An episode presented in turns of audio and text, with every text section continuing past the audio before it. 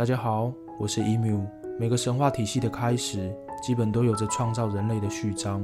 在北欧神话里，奥丁用双巨人之主尤米尔的睫毛，特别为人类围出了中间世界，用以保护人类不受到异界的伤害。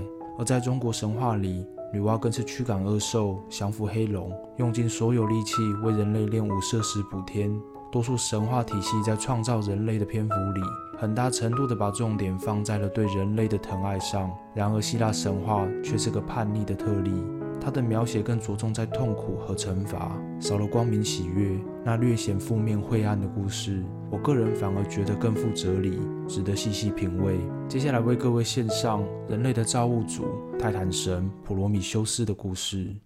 普罗米修斯的父亲是主持言论的泰坦神伊阿珀托斯，母亲则是执掌正义的泰坦神特弥斯。普罗米修斯完美继承了父母的卓越天赋，他的思绪灵活清晰，拥有不可思议的洞察力，总是有着独到的观点和远见。普罗米修斯的字根 “pro” 在希腊语里有着在前面的意思。普罗米修斯因此也被称为先见之神。但聪明又能洞见未来的普罗米修斯有个弱点，他有一位名叫埃庇米修斯的弟弟。埃庇米修斯的性格正好与普罗米修斯完全相反。埃庇米修斯愚昧迟钝，总是后知后觉，经常做出事后令自己无比后悔的事。埃庇米修斯的字根 Abby 在希腊语里有着在之后的意思。这个埃庇米修斯基本上就是生来给普罗米修斯扯后腿的。在远古之初的泰坦之战里，普罗米修斯遇见了宙斯，终将获得胜利。所以，身为泰坦神的普罗米修斯，在大战里一直保持着中立。也因此，在泰坦神族落败后，普罗米修斯并没有受到惩罚，反而进入了奥林帕斯与众神同住。战争结束后，大地恢复平静。宙斯开始论功行赏，雷厉风行地整顿天地。而这时候，普罗米修斯却自顾自地玩起了泥土，因为他知道众神把神圣的种子藏在了土壤里。他认为天地间的美好不应该全由众神独有。他想要创造出能与天神抗衡的生命，于是他依照着天神的模样。捏出了一具具栩栩如生的小土人，看着普罗米修斯忙着创造生命，埃庇米修斯也兴奋地赶过去要求帮忙。于是普罗米修斯将天赋交给他去分配，埃庇米修斯开心地将勇敢分配给了狮子，将敏捷分给了兔子。敏锐的眼力则分给了老鹰。埃庇米修斯很快就将天赋分配完毕。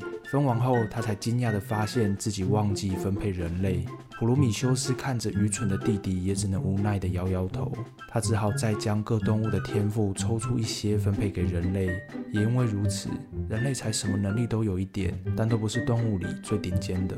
同为以智慧著称的神奇，雅典娜也对普罗米修斯的创造物深感兴趣。于是，雅典娜为人类注入了灵魂和神圣的呼吸。就这样，世界最初的人类动了起来。但这时的人类充其量只是一块会呼吸的肉，成天浑浑噩噩，不会思考，生活无法自理。普罗米修斯十分怜悯缺乏天赋的人类，所以他亲自将智慧传授给了人类，并教会了人们使用世间万物的能力。有了普罗米修斯的帮助，人类很快就蓬勃发展了起来。没多久时间，人类便充满了大地。宙斯也终于注意到了这特别的新生命。宙斯并不傻，他看出了这些天神模样的小家伙体内潜藏着能动摇天神地位的种子。为了限制人类的力量，宙斯下令召开一场盛大的会议，并要求普罗米修斯在会议里划分出神与人的界限和命运。集会不久后，便在麦西尼举行。普罗米修斯不仅负责主持工作，还作为了人类方的代表出席。会议开始，普罗米修斯从场外牵进了一头大公牛，接着他表演了一场利落的分割秀。很快，他将公牛分成了两个部分，但他的分配方式并不公平。这是他为了保障人类而设下的诡计。第一个部分，他用了不可食用的牛皮，将牛肉和内脏包裹起来，塞进牛胃里。第二个部分，他将完全没有肉的骨头，厚厚的包裹上了雪白滑嫩的油脂。第一个部分看起来分量比较少，外观上也很不讨喜，有些令人作呕。第二个部分明显比第一份大得多，且看起来更为香甜顺口，令人垂涎。普罗米修斯小心地将两堆肉放到了宙斯面前，并请宙斯对这两堆肉做出选择。他的抉择将会分开人与神的命运。普罗米修斯知道宙斯一定会选择看似较好的部分，所以刻意做出这样诡异的安排，就是为了不让天神占有所有的美好。然而，宙斯也不是省油的灯，他早就看穿了普罗米修斯的小心思。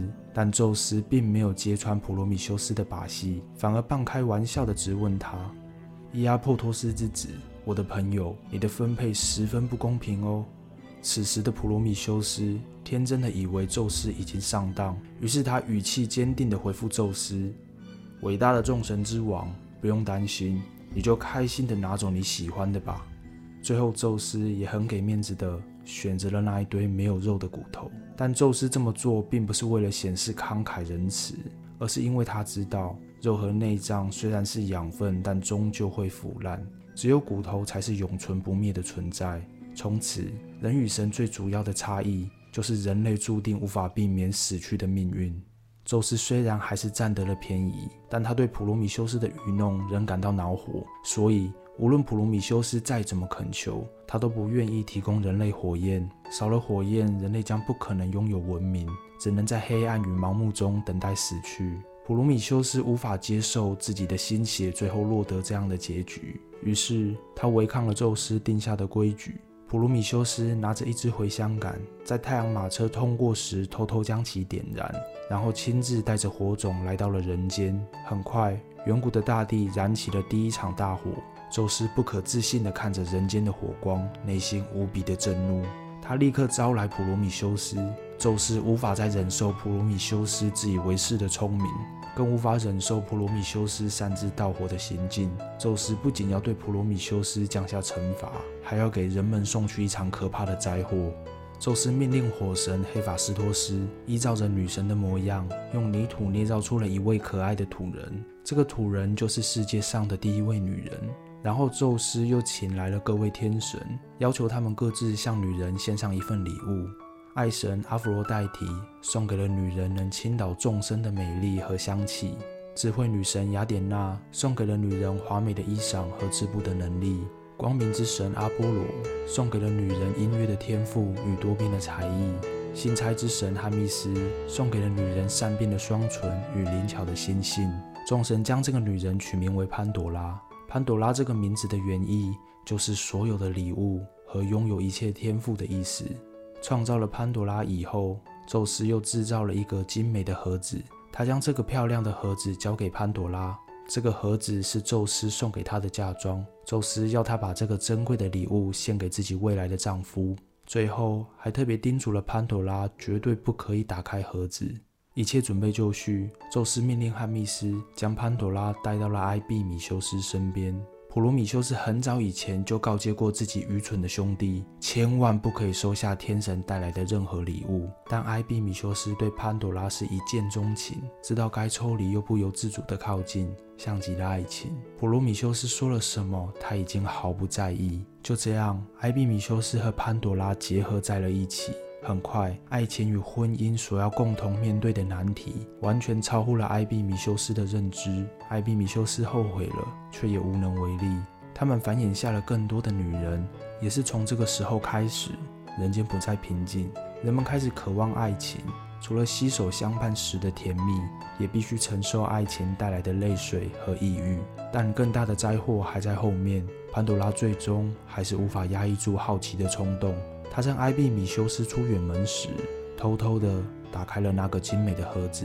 盒子打开的一瞬间，潘朵拉听到了空气都在悲鸣，恶魔的尖笑在风中回荡。那些疾病、嫉妒、贪婪、疼痛等不幸，就像喷泉一样从盒子里不断喷涌而出。潘朵拉吓坏了，她惊恐地盖上盒子，但无奈为时已晚。盒子里最后只留下了希望。人间在这以前并不存在痛苦和罪恶，但在潘朵拉打开盒子以后，人间就不再是幸福乐土。好在希望被及时关了起来，人们虽看不见，但它是真实的存在，是人类最后的光明，是苦难中前行的动力。人类的灾祸至此告一段落。宙斯最后要做的是对普罗米修斯的惩罚。宙斯命令火神打造了一副坚固的锁链，普罗米修斯被牢牢固定在了高加索山上。